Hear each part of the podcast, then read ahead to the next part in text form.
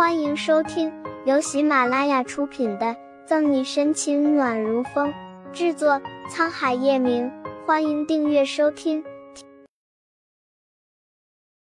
第六百八十六章，只见相拥在一起的两个人，间接把杀人凶手嫁祸给我。比起杀我，谁比较杀人于无形？虽然只是一瞥，沈西还是清晰的看见。开枪的那个男人就是那天公寓里放弃杀他的男人。沈西神思恍惚，四座 Junior 组织到底什么意思？或者要杀他的那个人什么意思？Junior 组织真卑鄙！谭维气得拍桌。时间不早了，折腾了一晚上，大家先回去歇歇。明天，顾青，你查查酒店周围的监控，应该能发现犯罪嫌疑人的踪迹。沈西打了个哈欠，看看手上的腕表。不知不觉已经到凌晨两点了，那个傻男人应该等得不耐烦了吧？心泛起甜蜜，刑侦队的人各回各家休息。沈西收拾东西，也准备离开。刚到门口，沈西的电话就响了。跑出电话，看着上面的来电显示，沈西疲惫的脸上带起笑。接通后，不等里面的人出声，便说：“怎么等不及了？”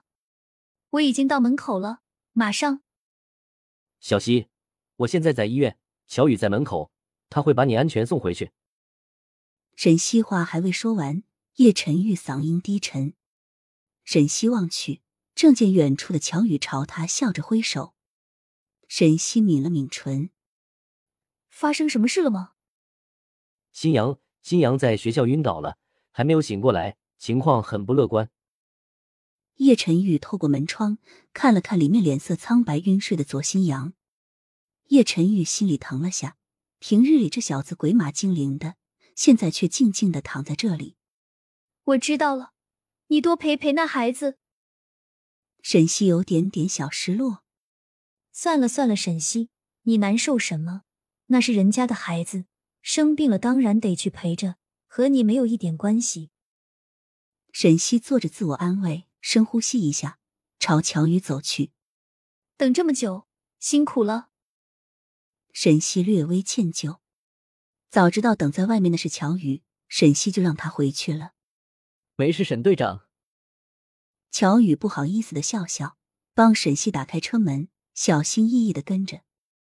他的小祖宗是叶总，这位主子又是叶总的小祖宗，小祖宗的小祖宗开心了。说不定以后能在叶总那里多为他说说好话。乔助理，麻烦你送我去医院吧，先不回家。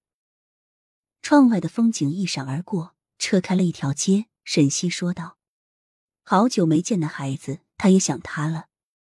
明明是叶晨玉和左心言的孩子，听见左心阳生病了，沈西也没来由的难受。这好的，那沈队长你坐好了，我在前面掉个头。”乔宇犹豫片刻，遵从沈西意愿。小祖宗的祖宗不能得罪。乔宇想好了，如果叶晨玉怪罪下来，还有沈西帮他说话。不像叶晨玉，乔宇开车很稳，不多会儿就把沈西送到了人民医院门口。谢谢你，乔助理。时间很晚了，你早点回去休息。沈西解开安全带。好的，沈队长。乔宇笑得灿烂。像朵花儿似的。等一下，沈队长。漠然的沈西一只脚才踏下车门，乔宇就拉住了他，眼里闪过慌乱。沈西一头雾水。怎么了，乔助理？还有什么事吗？沈沈队长，这么晚了，说不定，说不定叶总先回去了。乔宇咽咽口水，吞吞吐吐的。没关系，来都来了。